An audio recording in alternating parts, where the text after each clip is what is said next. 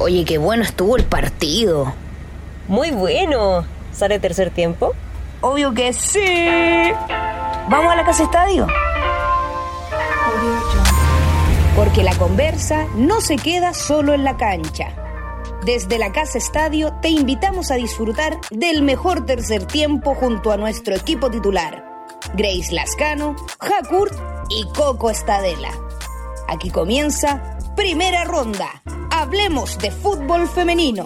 ¿Qué tal? Bienvenidas y bienvenidos a un nuevo capítulo de Primera Ronda, un capítulo especial el día de hoy. No estaremos con nuestra capitana, con Grey Lascano, que nos estará ahí cubriendo por otros lados el fútbol femenino, pero sí estamos como siempre con Jakur. ¿Cómo estás, queridísima Ja? Hola Coco, a la gente también que nos está mirando. Eh, bien, pues bien, está, está todo muy entretenido. El Sudamericano Sub-20 está ahí que arde, sobre todo el grupo de Chile. Así que, así que todo bien, venimos con hartas novedades. Además, invitadas de lujo. Voy a partir presentando eh, una jugadoraza de Universidad de Chile con quien tuve además el placer de compartir cancha en sus inicios, porque ella partió jugando en Santiago Oriente. Luego, y mira el dato que te voy a tirar, en un solo año estuvo en los tres equipos grandes del fútbol chileno. Estuvo en Colo Colo, un, pasó un ratito por Católica y llegó a la U, donde fue campeón al año 2016. Se fue a pasear por el mundo, Estados Unidos y España, para volver a su Universidad de Chile, donde hoy en día es parte del eh, plantel. Eh, Monsegrau, un placer tenerte aquí con nosotros, además que está entrando ahí en el mundo del comentario deportivo, así que también vamos a hablar de eso con ella. ¿Cómo estáis, Monse? Hola, Ja, hola, Coco, gracias por la invitación, un placer estar acá, este programa que se está volviendo un ícono ya del fútbol femenino, así que muchas gracias por la invitación. Maravilloso. Invitada de lujo y bueno, nuestra otra invitada también estamos haciendo una previa a lo que se viene en el retorno del torneo femenino. Recordar también a todas las personas que estamos desde la casa estadio y es una jugadora que también tiene experiencia en fútbol en inferiores, ¿no? Lo que estamos viendo ahora, el sudamericano sub-20, jugadora estuvo en Audax italiano y ahora actualmente jugadora de tu queridísima Universidad Católica, hija de Bello también, Valentina Núñez, bienvenida a Primera Ronda. Hola, sí, eh, muchas gracias por invitarme, estoy muy feliz eh, y siempre feliz de hablar de fútbol femenino, así que bacán estar aquí.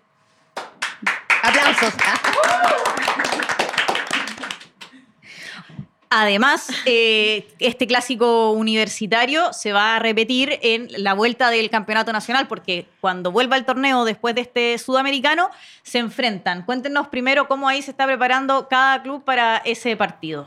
Eh, bueno, en la U esta semana previa a Semana Santa tenemos receso, nos dieron unos días libres con pauta para la casa, obviamente pero ya el lunes nos ponemos de nuevo a entrenar en cancha en el CDA y preparar lo que se viene para el torneo, un partido, un clásico, siempre con católicas importantes, son sensaciones distintas, así que con muchas ganas de seguir haciendo las cosas bien y trabajando junto al plantel. Eh, sí, nosotras en Católica, eh, no, nosotras no paramos, eh, empezamos a subir un poco las cargas estas dos semanas para después bajarla antes del clásico y nada, también siempre se vive el ambiente antes del partido eh, como dijo la Monse, eh, son sensaciones distintas y, siempre con muchas ganas y, ir de igual a igual nomás. Y me imagino que, bueno, se, es en San Carlos de Apoquindo. Me imagino será en la cancha principal y con público. ¿Saben algo de eso? ¿Será con público finalmente? Oh, no sabemos nada todavía, pero yo me imagino que sí. Sí, el clásico sí, Debería ser, debería jugarse ahí. Si ya han jugado algunos partidos en el estadio. Y ahora, como la última vez tuvimos público, yo creo que ahora tiene que ser también. Además, es muy probable que sea el partido transmitido de la fecha porque el canal que tiene los derechos igual se, se, va mucho a lo que pasa en el fútbol masculino para elegir los partidos eh, que transmiten. Oye, eh, vale, eh, quería partir porque, bueno, como decían ahí, mi amada Universidad Católica, que siempre se ha portado tan mal con el fútbol femenino y que al parecer ahora sí está haciendo las cosas bien diferentes. tú estuviste en Audax justo hasta que Audax en el fondo se desarmó y, se armó Tecona. En ese momento tú, partiste a Católica. Pero ¿cómo ha sido este, este 2022? Porque Católica, al parecer, al menos para afuera, da la impresión de que sí está haciendo las cosas muy distintas este año. Sí, eh, bueno, se llegó la nueva subgerenta, la L, em, y bueno, siempre es bueno tener a una mujer en ese cargo. Y nada, las cosas han mejorado mucho, llegó un cuerpo técnico eh, nuevo, de calidad profesional y humana. Y, y, nada, estamos haciendo las cosas bien, han mejorado varias cosas, no sé, en los mismos viajes. eh, me- mejores hoteles, la comida, no sé, todos los meses evaluación nutricional, como cosas que antes no se hacían. Así que bacán, estamos felices y esperemos que, que siga mejorando. ¿no? Bueno, y también tomando en cuenta esto de la profesionalización del fútbol, que lo que va a ser en ambos equipos, ¿no? Que son de los equipos que no tienen a todo su plantel contratado. En el caso de, de la U, Monse, bueno, eh, tú ya llevas tiempo, estuviste un tiempo fuera, estuviste un tiempo ahí viajando también, haciendo fútbol en las Europa y en América del Norte, pero esta evolución que ha tenido la U, que se vio desde el último campeonato que tuvo en el 2016 en la apertura y el año pasado que salieron campeonas que también estuviste siendo parte de ese plantel. Eh, ¿Cómo se vivió este cambio? Se lo preguntamos a todos los jugadores de la U porque yo creo que cada una lo vive de manera diferente.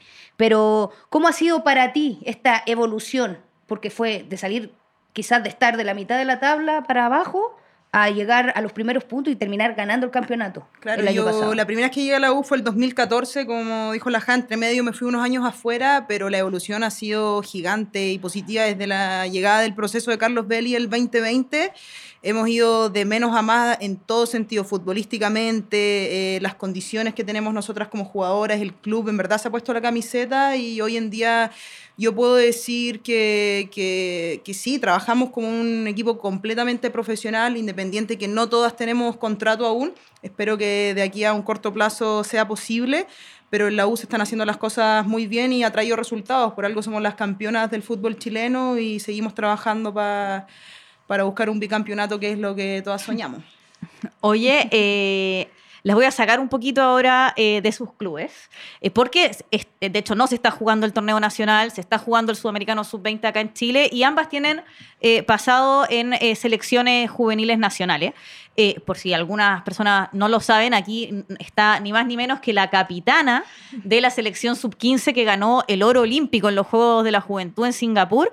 Eh, y cuando comentábamos esto con la Coco, yo le, recordaba que además ese partido, esa final, fue en el momento en el que los mineros estaban atrapados en el norte. Entonces, bueno, ya que te tenemos acá, es imposible antes de entrar en el Sudamericano Sub-20 no preguntarte qué recuerdos tenéis de eso, porque ya ganar un oro olímpico, además con todo esto que estaba como Chile en los ojos de todo el mundo en ese momento, y ustedes ganan ese oro olímpico. No, y además que ustedes sabían que, lo- que la estaban viendo, ¿o no? ¿Les dijeron así? Porque les bajaron un cable especialmente para ver esa final a los mineros. Eh, sí, de hecho, bueno, Rodrigo Valdés, que era el entrenador que teníamos en la selección, siempre hacía la charla técnica, presentar el partido, vamos a hacer esto, esto, esto. Y previo a la final fue totalmente distinta. Nos llevó a una sala con un proyector y nos puso el video de cuando llegó el papelito Estamos bien los 33. Entonces, ya estábamos, éramos chicas, 14, 15 años, los nervios que significa el estar ahí en una final olímpica. Vemos este video, fue como tenemos que salir a ganar. En la fase previa habíamos perdido 4-1 con Guinea Ecuatorial y era, ¿cómo le ganamos a las africanas que físicamente nos pasaban por encima? Pero sabíamos que teníamos las herramientas, éramos un grupo muy, muy unido. Y no, eh, el haber visto ese video, el como haber escuchado a las familias de los mineros, fue una motivación extra y fue como, oye, nos van a estar viendo abajo en una mina, como tenemos que ganar, darles una pequeña alegría a ellos, así que es algo súper especial ese campeonato hasta el día de hoy, yo creo que el más significativo que tengo en mi carrera, independiente que fue en divi- divisiones inferiores. eh, lo que significó para el fútbol femenino, para Chile, en el momento que fue, es gigante. Vale, y tu, tu experiencia ahí vistiendo la roja, no, no con tan buenos resultados, igual la, la. Monse y esa es una generación, na- no lo puede contar nadie más, digamos, eh, pero, pero ¿cómo es ir a representar a Chile en Sudamericano? Sí, yo fui a un sudamericano sub-17, eh, fue en Paraguay y pucha, nosotras eh, clasificamos a entrar al mundial y quedamos cuartas. Jugamos el último partido contra Colombia y si ganábamos clasificamos, pero perdimos 2-0. Eh, pero nada, la emoción está obviamente, siempre es eh, un orgullo vestirse de rojo. Y, mm, y nada, eh, me acuerdo que que me- el previo al partido contra Colombia, el último que tuvimos, eh, fue mucho, también mucha emoción. eh, veíamos dos escenarios distintos, o sea, si ganábamos clasificábamos un mundial, y si perdíamos, pucha, eh, no íbamos. Así que nada, eh, lo recuerdo con mucho cariño y creo que ha sido como de las mejores experiencias que he tenido. resultado conocido ya frente a Colombia. 2-0, cortito el, el- el estrecho. Sí. Oye, Vale, bueno, y para las dos, partiendo por ti, Vale, eh, ¿algún nombre a lo mejor que te acuerdes de, que te acordé de, de- de ese sudamericano que ahora esté? Sí, la Deina Castellano. ¿Ya? Ah. Ella jugó el sudamericano con nosotras y eh, increíble, demasiado buena y ahora está, no sé dónde Bueno, está jugando. en el Atlético Madrid. Sí. Está a nivel mundial, así que bacán. Claro, y son de los nombres que quizás van a ser ahora De también. todas maneras, en la Copa América en la adulta. Copa América, ¿no? Sí. Y hablemos del sudamericano, ya que estamos ahora. Volvamos a la actualidad, Claro, como sí. decía la Ja. Eh, si lo han podido ver, ¿qué, qué, qué- qué- qué les ha dejado estos resultados de Chile? ¿Cómo se ha ido? Bueno, ya clasificaron al Mundial Sub-17, ahora estamos en, en una- en un nuevo proceso, pero ¿qué rescatas tú de estos partidos que se han visto en estos, Sí, la eh, fase de grupo al menos? Yo he visto uno solo porque justo topan con los horarios de entrenamiento, pero Católica entrena en las tardes. en las tardes sí. Pero yo las he visto a las cabras y tienen equipazo, según yo, tienen muy buen equipo.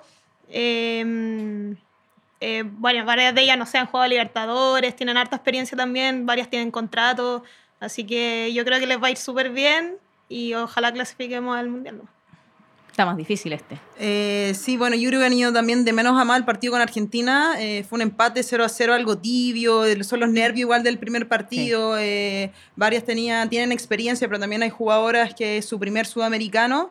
pero ya con Perú se notó un equipo con más personalidad, con más consistencia en la fase ofensiva. Y yo creo que van a traer buenos resultados.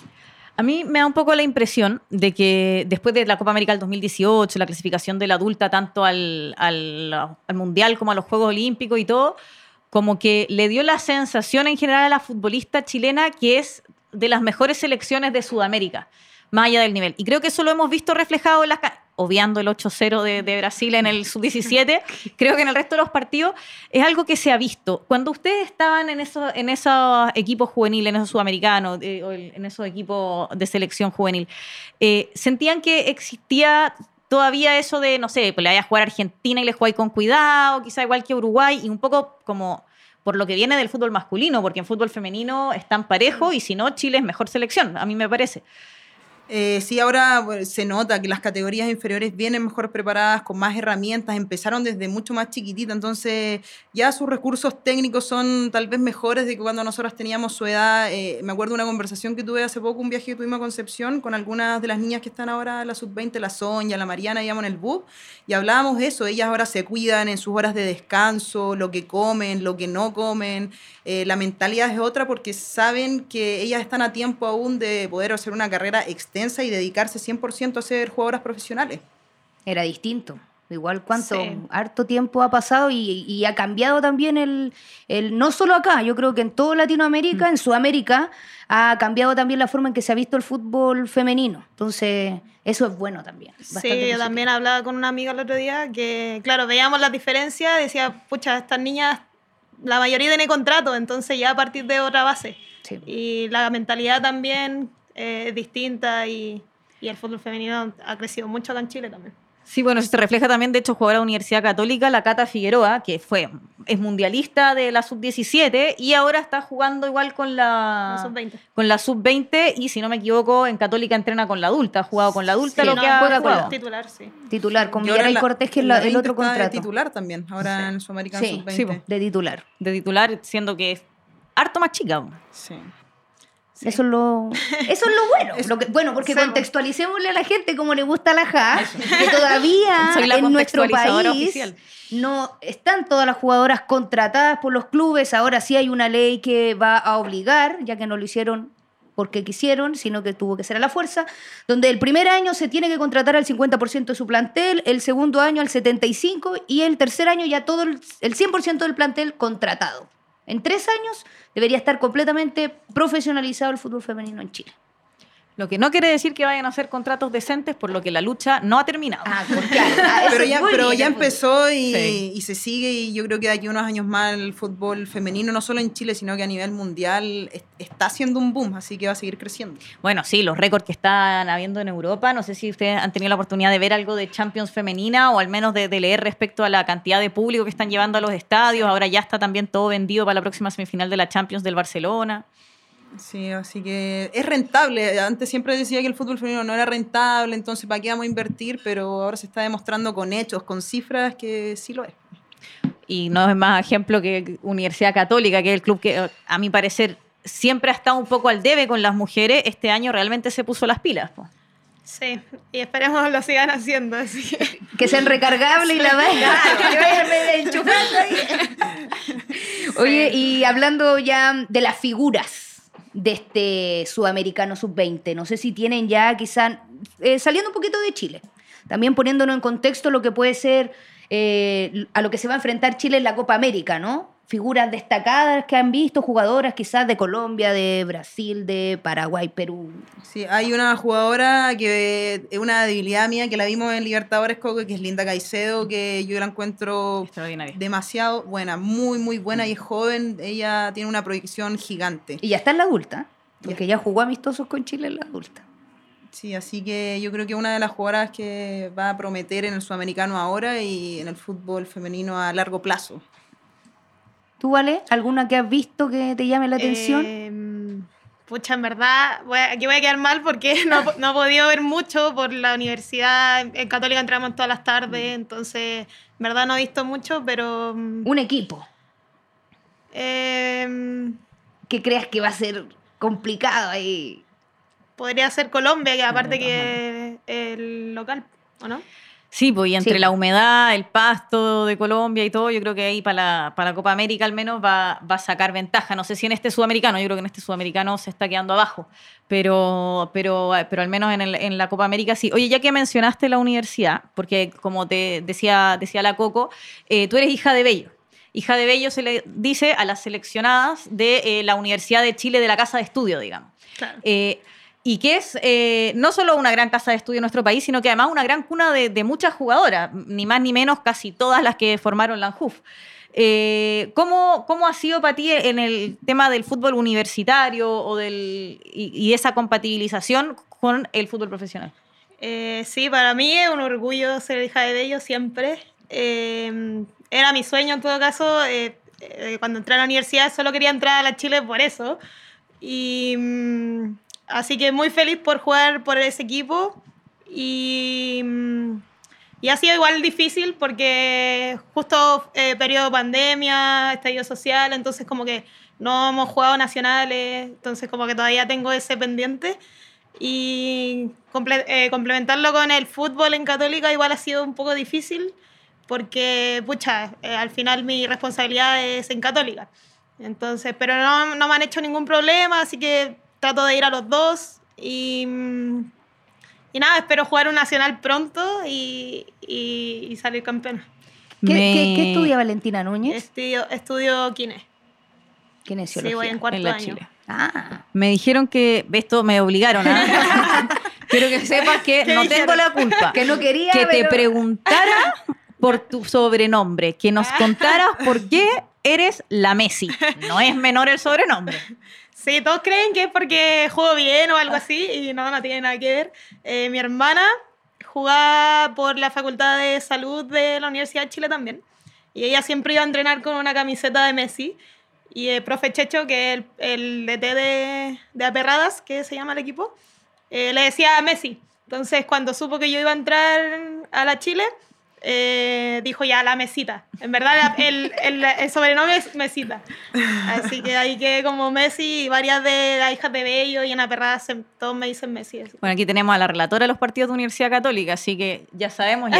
La mesita, la, La mesita. mesita. Anotado, anotado. Anotado, anotado. Oye, ¿la Monse Grau tiene apodo o no tiene apodo? Eh, la U no, no me dicen así, pero de repente los hinchas me tienen uno que, que igual es gracioso, me dicen la condesa. Sí, Sí. tiene- por, el- por tu nombre me imagino, no por el No- apellido. No sé, una vez como en redes sociales, una hincha que sigue el fútbol femenino de la U hace muchos años lo empezó a decir y las más chicas del equipo me empezaron a decir, buena Conde, ¿cómo está la Conde? Mira, condesa. pues, La condesa. sí, me gusta, me Sí, gusta. Tiene como ahí su gracioso. ambiente medieval. Oye, y así como, así como saqué a la Vale de la cancha, yo te quiero preguntar, Ya. ¿cómo ha sido la vida detrás del micrófono? ¿Cómo ha sido esto de estar comentando los partidos, de estar en estudios, de- como en- es otra cancha al final el estudio? Así que, eh, ¿cómo ha sido esa experiencia? hermoso, en verdad. El año pasado me tomé un receso del fútbol en cancha. Dije, necesito un tiempo para mí, solucionar algunas cosas personales, estar bien yo para volver al alto rendimiento. Y en ese lapsus me llegó la posibilidad de poder comentar partidos masculinos primero y después llegó la, la posibilidad de comentar a la U Santiago Morning en Libertadores con, con la Coco ahí en zona latina. Y, y ahí agarré vuelo y me encanta. En verdad, yo creo que el día que deje de jugar me gustaría proyectarme por este camino porque es muy entretenido y se vive de forma distinta. Uno, eh, las sensaciones son parecidas igual que estar dentro de la cancha, pero atrás del micrófono. ¿no? Y, y además que, que muchos, o muchos jugadores y jugadoras, post carrera, eh, empiezan a adentrarse a esto del comentarismo, meterse en esto, pero tú lo estás haciendo paralelo. Entonces, Eh, igual claro. es, eh, es bueno porque ya te estás haciendo un camino. Eh, Claro, o sea, yo estoy por lo menos dos veces, a la- una o dos veces a la semana transmitiendo eh, fútbol masculino de competencia europea, así que es bacán. Y extraño también eh, comentar con la Coco, pues teníamos buena dupla y Sí, lo pasamos muy bien. Se Sí. vienen varias cosas. Se vienen cositas. sí. Claro, ya está ahí en la lista. Pregunta, Monse Grau. Llamen a la Monse, llamen a la Monse. Así que no, bacana, ha sido, agradezco a todas las personas que me han dado esa posibilidad porque se abrió un mundo nuevo para mí que lo veía muy lejano. Así que No lo, antes de que te llegara la primera vez que te dijeron querís comentar, ¿a ti no se te había cruzado por la cabeza? No, No, no se me había cruzado y bueno, de hecho la Grace fue la que me hizo la invitación la primera vez y yo me dio como, no sé, nervios, vergüenza, fue como, ¿estás segura Grace? Me dijo, anda, no, no voy a perder nada. Y cuando fui a hacer el casting me fue bien y, fue- y ahí agarré vuelo y en esa estamos. Buenísimo. Maravilloso. Había que sacar un poquito a las invitadas de la cancha, ¿no? Sí, y ahora las vamos a devolver a la cancha, pero las vamos a poner en un sector Voy. que va a, ahí Eh, sí, va a ese- ser la introducción este Hakur. Es un tema personal. eh, porque yo, bueno, como he comentado varias veces, he compartido camarín con varias jugadoras. Aunque me quieran retirar, yo soy futbolista, pretendo volver a jugar el campeonato, aunque sea la primera vez, después de terminar este proceso de lactancia y todo eso. Pero a mí me ha tocado jugar en primera división, una Copa América de futsal, eh, campeonatos de barrio, el torneo ANFA, fútbol Liga playa, Profe. ligas, todas. Y tengo un récord mundial. He sido banca en todos los equipos en los que he jugado. Es impresionante. Eh, bueno, y entonces también yo tengo escrito un cuento en Cambio Profe, un, un libro de, de mujeres y disidencias sobre el fútbol que lo recomiendo mucho, que se llama Desde la banca. Eh, y al tenerla a ustedes dos como invitadas, quería eh, traer el tema al tapete porque creo que se habla muy poco de la relevancia y de lo importante, porque el fútbol se juega de 11 por lado en cancha, pero los planteles son de veintitantos, las citaciones son de 18 y se habla muy poco de lo que es ser suplente, de lo que es tener que entrar desde la banca a un partido, el estar ganándose la titularidad. Yo sé que ustedes han pasado varios periodos de sus carreras siendo titulares en otro equipo, por supuesto que no va a comparar mi nivel con el de usted, pero en este momento, en este presente, ambas entran desde la banca generalmente cuando juegan. Entonces quería saber cómo lo viven cada una de ustedes. No sé, vale. Sí, eh, yo creo que es difícil igual, es difícil, es complicado, eh, hay que manejar bien la mente, eh, pero igual es, a su vez, igual es bonito eh, cuando entráis obviamente y lo hacéis bien, eh, eso es, es bacán. Y nada, el fútbol es, yo creo que eso eh, tiene el fútbol, que en cualquier momento te da la oportunidad y lo haces bien y volví al titular y, y nadie te asegura que vayas a tener el titular siempre, entonces es un constante trabajo. Yo creo que por lo menos yo de las características que tengo es que soy súper constante, llevo años jugando fútbol y me gusta harto, entonces eh, siempre voy a estar entrenando y cada día quiero ser mejor. Eh, sí, yo concuerdo mucho con la Vale y yo también me considero una jugadora muy perseverante y en este periodo este último periodo en la U me ha tocado partir desde la banca, es difícil. Somos jugadoras, somos competitivas y obviamente siempre queremos estar, sumar minutos, pero es importante estar preparadas porque cuando llega ese momento hay que saber aprovecharlo y aportar en 1, 2, 3, 20, 30 minutos, lo que sea que te toque, estar al nivel de las compañeras que estaban en el 11 titular para ser opción para el profe. Pues. Entonces es un trabajo, un doble trabajo constante, mantenerte al nivel de las compañeras y en los entrenamientos ser competitiva también para las que van a entrar jugando, eh, lo hagan bien. Si yo me relajo en un entrenamiento no estoy ayudando a mi equipo y al final jugar fútbol es, es un plantel, no son solamente 11 jugadoras. ¿No? Y además que, bueno, yo creo que, eh, eh, además lo dicen ustedes, es muy importante, pero también son la opción, ¿no? Claro. Cuando el partido puede estar en problemas, cuando se siente a lo mejor el profesor siente que algo puede cambiar, que hay una jugadora que tiene algún... eh, un tip en específico que pueda ser relevante y cambiar el futuro del partido, es ahí también donde dice, ya, cambio, Monse va y tú, vale, entráis, vale, tú entráis casi todos los partidos, al menos yo estoy, estoy ahí con Católica, siempre te veo en lo último y cambia harto la forma en que se mueve el, el- el- el partido también, Claro. desde la entrada de las bancas. Sí, al final igual es importante que como ver el lado positivo y claro, eres opción del, del profe al final. Y yo creo que, que eso es lo más importante, como ver el lado positivo de las cosas y aprovechar la oportunidad cuando te llega y, y, es- y no es nada más bonito como, porque uno siempre dice, no, si yo tengo que ser la titular o siempre, uno siempre eh, piensa en que tiene que jugar. Eh, entonces, cuando entras y así las cosas bien, como es súper satisfactorio y, y bacán. Ti- Tiene, tiene, tiene sus cositas también el poder entrar descansada. Díganos el poder ¿qué entrar cuando el otro equipo ya está cansado, porque generalmente cuando entráis de afuera, claro, está esta dificultad de, meterte al ritmo de lo que se está jugando el partido porque no estáis con el, calor y el fuego que se está viviendo ahí en la cancha. Pero por otro lado, vienes descansada, vienes de haber visto cómo se mueven los equipos desde que estando para afuera. Entonces, también yo creo que no es tan difícil quizás ser ese aporte que el entrenador necesita cuando venís de afuera con el rival más cansado para tomar decisiones, tú con la cabeza más, más fría. Eh, yo creo que, bueno, por algo también se juega. Y, y, y, Coco, tú que estás aquí siendo la banca o la suplente de nuestra animadora titular, Grace Lascano. Se siente bien. Eso, y eso, justo, sí, y justo quería ir a eso, porque, por ejemplo, eh, las nóminas, lo- las titulares en el fondo, se dan en el mismo día, ¿no? Cuando ustedes llegan al estadio. Hay, O- hay o- sí, profes y profes. Ah, ya. Ya un día, pero en el fondo entrenan toda la semana sin saber hasta quizá el último momento quiénes van a ser las 11 titulares. ¿Te ha tocado entrar de titular en el campeonato? Creo que sí, ¿o no? ¿Un partido? Eh, no, por ¿No? ahora no. En este campeonato no. No, yo ¿Y a ti, este, Vale? año, este año tampoco. Ya, pero por ejemplo, en el, cuando llega ese punto, ya, eh, vas de titular. ¿Qué? No les puedo preguntar qué, ¿qué sentirían ya, pongámonos en No, No, pero en otras No, ocasiones sí, por muchas supuesto, veces. sido, pero bueno, claro, en alguna, en, una, en alguna otra oportunidad que te haya tocado desde el principio.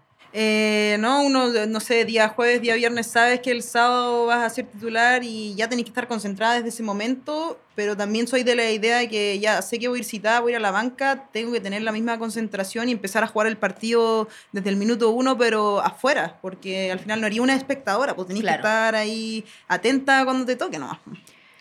¿Qué, qué prefieren? ¿Saber antes o no? Porque hay entrenadores que, por ejemplo, que como dice la Coca, efectivamente dan el once inicial en el camarín antes de salir a la cancha. Sí. Hay otros que practican tres, cuatro días con el equipo titular, entonces a no ser de que se lesione a alguien a último minuto, uno sabe más o menos. No, yo prefiero saber antes. Sí, igual prefiero Sí. saber antes. Sí, igual, porque ¿Cambiaría? uno ¿Cambiaría igual se la- juega el partido la noche anterior, entonces... Sí, po. y sí. esa sensación de incertidumbre igual es Sí. un poco estresante, te genera ansiedad, como que te desgastáis un poquito más innecesariamente. No sé si lo sabes, ya, ya sabía lo que vais. Claro. Sí, no, yo estoy totalmente de acuerdo. ¿Qué Creo opinas? que, Sí, también, Estoy sí. totalmente de acuerdo. A mí me ha pasado tener entrenadores que dan la nómina el mismo día. Y bueno, también hay veces que uno ha estado y que uno sabe que es considerada banca por el entrenador y que es muy poco probable. Entonces, cuando llega ese día y de repente te pusieron de titular, no estáis preparada emocionalmente, no, no, no pensaste el partido la noche anterior, estaba- venís más desconectada pensando en que no te va a tocar entrar. Eh, y por otro lado, al revés, po. si tú pensáis que vaya a ser titular y dan el equipo en el mismo momento y vaya a ser banca, vaya a ser una banca que cuando le toque entrar va a estar con la cabeza mucho peor. Es que yo, bueno, para mí parte súper importante es, hay buenas bancas y hay malas bancas. Lo Claro. dijo alguna vez un entrenador de la selección chilena masculina respecto a Johnny Herrera que era un muy buen arquero, pero que era un mal suplente. Entonces no le servía a la selección porque Claudio era el titular. Eh, y creo que, que es así, que hay jugadores que son mejores o peores suplentes también. Como, y que tiene mucho que ver con la cabeza. Creo que para ser suplente y poder ser un aporte en la cancha tenéis que tener una súper buena cabeza, porque como dicen aquí las chiquillas, todas queremos siempre ser titulares. Claro. Y tenemos el ejemplo de nuestra actual portera de la selección adulta, Natalia Campos. Sí, miramos a Tiana porque está aquí acompañándonos. Pero Sí. eh, la mentalidad de Natalia Campos, ¿no? Que ha tenido que entrar en situaciones específicas o que ahora está siendo titular en estos amistosos que tuvo nuestra selección nacional adulta, que nos vamos a ir a estos amistosos frente a Argentina, donde además que tapó un penal, o sea, está a la altura, podemos decir eso, es decir, no me importa que no esté Tiana, o sea, sí que, importa. o sea, estábamos hablando de los suplentes, qué difícil ser suplente de. Exacto, eso, Sí, a eso sí que es terrible. ¿Y qué mente tiene que tener eh, Natalia Campos? Porque cuando le toca, tiene que. Es- tiene, está- tiene aquí la vara. Pero, ¿sabes qué? Siempre, siempre ha estado a la altura. Yo no sé Sí. si recuerdan, pero el sudamericano del 2014, en Ecuador, como tantos otros sudamericanos adultos, eh, la Tiane se lesiona justo antes del partido contra Brasil. O sea, no es menor entrar a jugar contra Brasil. Y en ese partido Brasil le gana a Chile 2 a 0, con muchas llegadas de Chile, fue un muy buen partido de Chile, pero donde además la ñata tapó todo. A eso.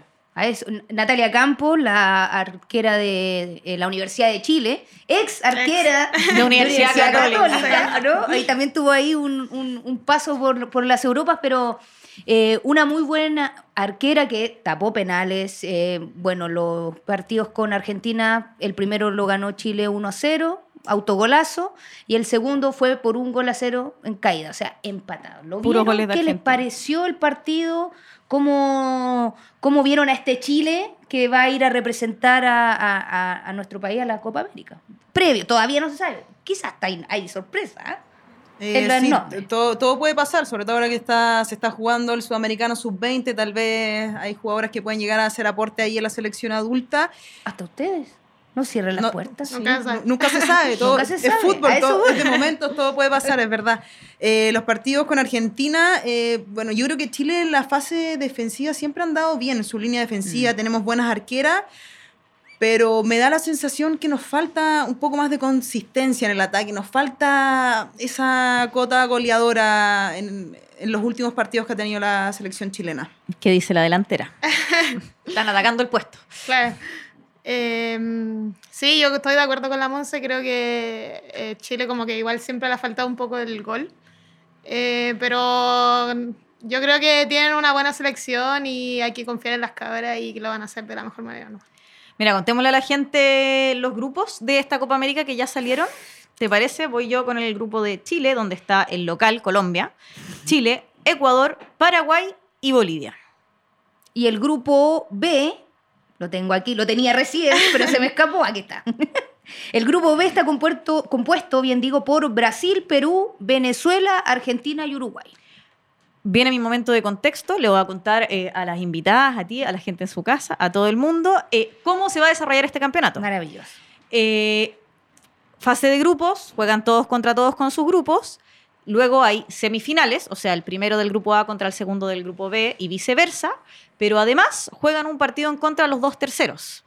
¿Esto por qué? Porque esta vez hay tres cupos directos al Mundial que van a ser del primer, segundo y tercer lugar del certamen, resultado de estos playoffs, Claro. dos semifinales y la final. Eh, pero además hay dos cupos a la repesca, que es este grupo mundial que se va, este grupo que se va a hacer con selecciones de distintos continentes para ver quiénes son los dos cupos finales que van al mundial femenino. Entonces, eso quiere decir que el que pierda el tercer y cuarto y el que gane el quinto y sexto van a esta repesca y tienen posibilidades también de llegar a Nueva Zelanda y Australia el 2023. ¿Cuántos cupos son en Europa? Lo tengo para el último bloque, pero ya Ay, que me preguntas, eso lo quiero saber. son 11 cupos directos y un cupo al, gru- al grupo de repesca. Y acá tres. Y acá uno. tres. Sí. Y uno. Maravilloso. Saludos muy especiales a la actual ministra del Deporte, que cuando era comisionada de fútbol femenino de FIFA, consiguió por primera vez un medio cupo más para Sudamérica que se lo quería llevar Europa también. Así que esto ya hace años, obviamente habían menos selecciones clasificadas, pero en ese momento Sudamérica pasó de tener un cupo y medio a tener dos cupos y medio. Gracias. Entonces, Gracias. Es que esperamos tenerla en alguna oportunidad acá, ¿no? Estamos Oye, Estamos trabajando para eso, pero bueno, volvamos, Sí, volvamos a la realidad. A la realidad. Eh, volvamos a la realidad, a estos grupos que por un lado uno dice bien, nos saltamos Brasil, pero por otro lado uno dice chuta, si no ganamos el grupo, nos toca en semifinales seguro con Brasil, si es que sa- salimos segundos del grupo. Pero están asegurando que Brasil va a ser primero. Sí. Ya. ¿Dónde firmo? Es que. Brasil, Brasil es que juega. sí, uno- Es que Brasil juega con Perú, Venezuela, Argentina y Uruguay. Para mí, quienes podrían haberle quitado ese cupo a Brasil, bueno, Colombia, que era cabeza de serie, Chile, Paraguay, que está jugando muy bien en nivel adulto, pero la verdad es que no me imagino ni a ¿Y Venezuela Argentina? ni a Argentina ganándole a Brasil. O Brasil sea, este está- fin de semana empató con España. No. No. Brasil, a mi parecer, amistosos con Sí, europeos, Claro. po. O con Hungría Y también. con Hungría. Sí, no, a mí, a mi parecer, eh, sí, Brasil es muy superior y Brasil va a salir campeón de la, o al menos, quizás no campeón de la Copa, porque eso ya son partidos, partido Claro. único, semifinal, pero la fase de grupos, para mí Brasil la gana caminando. ¿Qué, qué opinan del grupo que le tocó a Chile? Eh, bueno, tenemos rivales complicados como es Colombia, Paraguay, que viene jugando bien, como decía la Ja, pero, pero yo creo que sí, que Chile va, tiene las herramientas para clasificar primero de su grupo. Y tío, sí, debería hacerlo y tal vez evita cruzarse con, con Brasil en esa semifinal para, para que vayamos al sí. Mundial. Sí, ya, me, sí. ya me sudan las manos. Ay, voy a botar el micrófono, todo. ¿Y tú, Vale? ¿Qué? Sí, yo creo que el rival más complicado podría ser Colombia, aparte que están de local y todo. Pero toda la fe en las cabras. Ni con las Caicedo, man. sí. Las Caicedo, sí. Todas las hermanas, primas, no sé qué serán. No, no son familias. La Caicedo. Caicedo un No, apellido muy común. Sí, ya dijimos, señor Caicedo. ahí. Claro, no sé. Es que hasta se parecen. Puede ser. ¿Viste? Algo hay ahí. Algo pasa ahí. Oye, eh, bueno, ya estamos eh, terminando con este bloque. Vamos a ir a la otra parte entretenida de este programa. Vamos a bajar al primer piso porque vamos a vivir esta previa de lo que va a ser el clásico universitario con el, el retorno del fútbol femenino eh, la primera semana de mayo. Así que nos vamos abajo para el fútbol.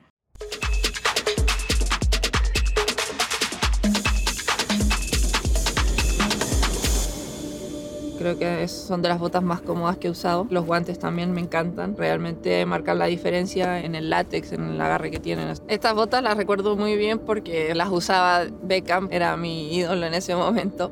Cuando pasé de ser delantera a ser portera, creo que era a los 15, 16 años, y fue un cambio muy grande en mi juego. Y estamos logrando cosas importantes para el género femenino y, y espero que en un futuro no muy lejano eh, podamos crecer y ser tan importantes como el fútbol masculino. Y ya estamos aquí en el sector eh, del fútbol de Casa Estadio eh, para este entretenido partido, el clásico universitario. Nos adelantamos a la próxima fecha del fútbol femenino. Así es, vamos a repasar las reglas, las manos sobre la mesa. Los pies no pueden pasar la mitad de cancha. No, mira, la semana pasada tuvimos una paticorta que sí llegaba y anotó Había- había foto después Y de- vimos, tuvimos bar. Y la que anota, pregunta. La que anota, pregunta. Y a la, que le hacen el gol tiene que responder. Esto es con mojarse el potito. ¿ah? Así es, la primera que llega a tres gana el fútbol, haciendo la previa aquí de lo que será el clásico universitario. Y será con Cachipún primero. ¿Qué parte? Cachipún. Maravilloso. Parten las locales entonces de ahí. En San Carlos de Apoquindo, el fútbol que comienza en 3, 2, 1. Ahí está la Messi, la mesita. Poniendo. ¡Uy! ¡Epa! Anotó el primero. Muy bien, la Universidad Católica. La vale preguntar. Perdón. La Perdón. falta, que- la falta. ¿eh? Ya, a ver. Eh, ¿Te reencarnarías en el futuro hijo de Britney o Rihanna? Rihanna. Oye, hicieron una solicitud explícita de que saliera, así que de donde llegó, salió primero. Va, entonces comienza ahora Montserrat Grau. La condesa está para el desempate. Para el empate. Porque es 1 a 0 para la Universidad Católica. Está jugando Grau. Mira cómo la conectó ahí una bicicleta. El empate. ¿Qué dice? No es mi letra, ah, no soy culpable. Lo está analizando. Si lo entiende, se entiende. Ah, Quiere perfecto. decirlo de Tan hebreo esto. Ayúdala ahí, poco. ¿Cuál es el mejor consejo futbolístico que te han hecho? Eh, que disfrute el fútbol. Clarito. ¿viste? Muy buen consejo, que disfrute el fútbol. Uno a uno el partido va a salir jugando. Valentina Núñez, ahí está Núñez, la pelota en el centro de la cancha, va a cruzar la mitad de cancha. Uy, la paró justo en la línea. El gol, el 2 a 1 para la Universidad Católica. Se la está tomando en serio aquí la jugadora cruzada, no sé por qué. Ya. eh, ¿Cuál es tu cábala más antigua? Mi cábala más antigua, mate antes del partido y escuchar música y darme esos minutitos de relajo previo a entrar a la cancha.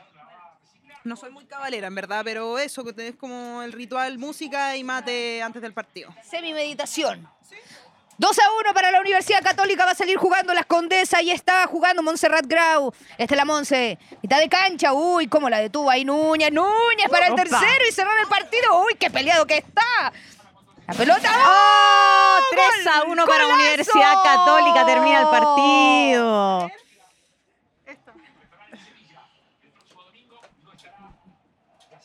Uh. ¿Quién gana el clásico universitario? Universidad de Chile. Y ahí está. ¿Segura? Está entonces el fútbol 3 a 1 para la Universidad Católica. Se queda con la previa del clásico universitario. Recuerde, la primera semana de mayo retorna el fútbol. Vamos a ver entonces si se repite este resultado en ese clásico o si cambian las cosas como quiere Monsegrau. Nos vamos entonces para arriba. Fin de este espacio y muchas gracias una vez más a Adidas Predator. Ya estamos de vuelta después de ese fútbol presentado por Adidas Predator. ¿Se, ¿Se esperaban el resultado, chiquilla? Estuvo bueno. Ah, bueno, Tengo una bueno. sola pregunta. ¿Se repite en la cuando vuelva el torneo o cambia el resultado? Uh, ojalá que se repita. No sé, no sé. Vamos a ver, vamos a ver. Oye, eh, bueno, ya vamos a pasar a la parte también interesante e internacional de este programa. eh, el sector donde es experta nuestra Jacur, resultados internacionales y fútbol femenino internacional. ¿Qué tenemos?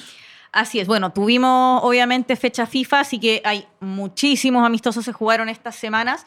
Eh, voy a partir por Sudamérica, que son los equipos que se están preparando también para la Copa América, eh, donde va a jugar nuestra selección por cupos a Nueva Zelanda. Colombia empató 2 a 2 con Venezuela. Eh, esto me parece un, un buen resultado, un, un- un Colombia que no se hace invencible. Y en estos momentos se están jugando el segundo partido de esta fecha FIFA, así que no, no tengo obviamente ese resultado, pero fue un partido en que estuvo bastante peleado, partido Venezuela eh, con eh, la posesión y, y los goles, pero eh, terminó siendo un empate 2 a 2. Y por otro lado, jugaban Paraguay y Ecuador. Eh, partido donde Rebeca Fernández, jugadora de Universidad de Chile, Rebe Crack para los amigos, eh, jugó partido titular y jugó 75 minutos del encuentro en este Paraguay que vuelve a ganar, ya la había ganado Uruguay en la fecha FIFA anterior y se va convirtiendo en uno de los rivales a vencer, eh, sobre todo en el grupo, ya que comparte grupo con Chile. Y lo otro, lo que habíamos hablado antes, Brasil. Bueno, en Europa se están jugando las clasificatorias, voy a ir con algunos resultados en breve como Rusia está eh, expulsado un poco de, la FIFA por todo el tema de la guerra, eh, tanto Hungría como España tenían fecha, una fecha libre y ambos equipos jugaron contra Brasil. Brasil que empató el primer partido contra España 1 a 1 y que le ganó a Hungría 3 a 1. Eh, por eso insisto en que Brasil es un equipo que quizás más que a vencer es a, a no calentarse la cabeza y a buscar otro de los cupos. Brasil no se va a perder el Mundial de, Claro. de Nueva Zelanda y Australia. Esos son los resultados eh, de Sudamérica. Eh, y bueno, y en la UEFA se está jugando el torneo. Habían partidos muy interesantes. Esta mañana perdió Alemania eh, un partido contra Serbia. Eh, Sin embargo, sigue siendo cabeza de serie. Como es el torneo europeo, que termina siendo igual el torneo a referencia Claro. que uno ve en fútbol femenino, porque en Europa se están haciendo las cosas muy bien, eh, hay nueve grupos. De los nueve grupos clasifican directo los nueve ganadores de esos grupos. Y los nueve segundos lugares juegan un playoff que es bien enredado, porque los primeros cuatro, o sea, se hace una, una tabla de todos los segundos lugares. Los primeros cuatro esperan. Los siguientes cinco juegan eh, para enfrentar después en la siguiente ronda a los primeros cuatro y de todo eso sale eh, dos cupos más directo al Mundial para tener los 11 que clasifican directo de Europa y el eh, que sale tercero de este torneo de segundos lugares va a la repesca. ¿Les quedó claro, chiquillas? Muy difícil. Esta, esta es la parte donde aparecen las fórmulas así de álgebra. Todo, todo, todo muy difícil, pero lo que sí es más fácil es saber cómo van y quiénes son los que estarían hasta ahora clasificando primeros de sus grupos, que son Suecia, España. Islandia le va ganando el primer lugar a Países Bajos, lo que eso sería una novedad, aunque es muy probable que Países Bajos, si es que sale segundo de su grupo, Pase clasifique igual, igual. Eh, Inglaterra y Dinamarca, Noruega. Y eh, se está jugando en estos minutos eh, el partido entre Italia y Suiza, que estaba Suiza puntero, pero eh, Italia tiene muy buen equipo, eh, tuvo una buena fecha, así que eh, de empatar el partido o de ganarlo, eh, Italia estaría quedando puntero todavía de este grupo. Y por otro lado están Alemania y Francia, que también llevan diferencia con los segundos lugares, a pesar de la derrota que sufrió en esta fecha eh, las alemanas. ¿Chile va al mundial? Chile al mundial. Sí, obvio que sí. Y ahí, ¿qué creen que se, va a ser el, el equipo ahí con que se tiene que tener cuidado Chile europeo? Porque ya hay asegurado cinco o seis que estén ya, que están ya fijos, fijos. Eh, y yo te diría que ocho. Yo creo que entre Islandia y Países Bajos está la pelea, entre Italia y Suiza, que a ver quién clasifica como directo en esta primera fase, quiénes son los primeros nueve en Tienen clasificar. ahí un... Eh, bueno, de los equipos europeos yo creo que cualquiera es, un, es un rival de peso. El fútbol europeo está, está avanzando a, pase, a paso agigantado, así que cualquiera sea el rival va- nos va a complicar. Ojo con España. España lo está haciendo muy bien, tiene gran parte del plantel eh, de- El- del el Barcelona, Barcelona. que es hoy día el equipo número uno eh, a nivel mundial. Eh, tiene a esta jugadora que yo les comentaba la otra vez, Claudia, Claudia Pina, Pina. Que es pero una jugadoraza que tiene recién 20 años y que va a estar de todas maneras en el equipo adulto. Ha estado jugando, de hecho, así que va a estar muy, muy bueno. Oye, y bueno, no hubo fútbol internacional este fin de semana por la fecha FIFA en casi todas partes, eh, pero sí tengo que ratificar una información, porque ustedes saben, la leche, culpa a la guagua, culpemos a la guagua. Eh, y la semana pasada yo dije una información equivocada porque yo no encontré eh, las nóminas del equipo de San Lorenzo, donde juega Camila Pavés. Y justo al día siguiente de que nosotros hicimos el programa, eh, San Lorenzo ganó 7-0 y Camila hizo uno de los siete goles. Así que ahí mis disculpas del caso. Uno se equivoca mucho, por supuesto, con guaguas más difícil, así que no puedo ver los partidos porque el torneo argentino muestra todos los partidos. Pero no he encontrado todavía una página que tenga correctamente todos los resultados, que aparezcan las nóminas, así que ahí se hace lo posible para traerles esa información. Oye, y bueno, queda una fecha FIFA para Chile previo a esta Copa América. ¿Les gustaría que, fuera un, que fuese quizá un equipo europeo con el que se enfrentase nuestra selección? Sí, yo creo que sería importante eh, para ver en qué nivel estamos y, y, y aún- ante una posible clasificación, eh, ver cómo nos podría ir y, y para ver qué faltan también. Sí, lo mismo que la Vale, sería una- un buen examen para las cabras de la selección chilena enfrentarse a un equipo, un escalón tal vez más arriba, o tal vez un Brasil, algún, ¿por qué no? ¿Tú qué opináis? Sí, yo creo que es necesario. Brasil ya se está preparando, está jugando con prueba amistoso europeo. Ay, voy a discrepar. Por, por- Pero- por- porque soy acuario nomás, po, porque los acuarios hay que quillar la contra.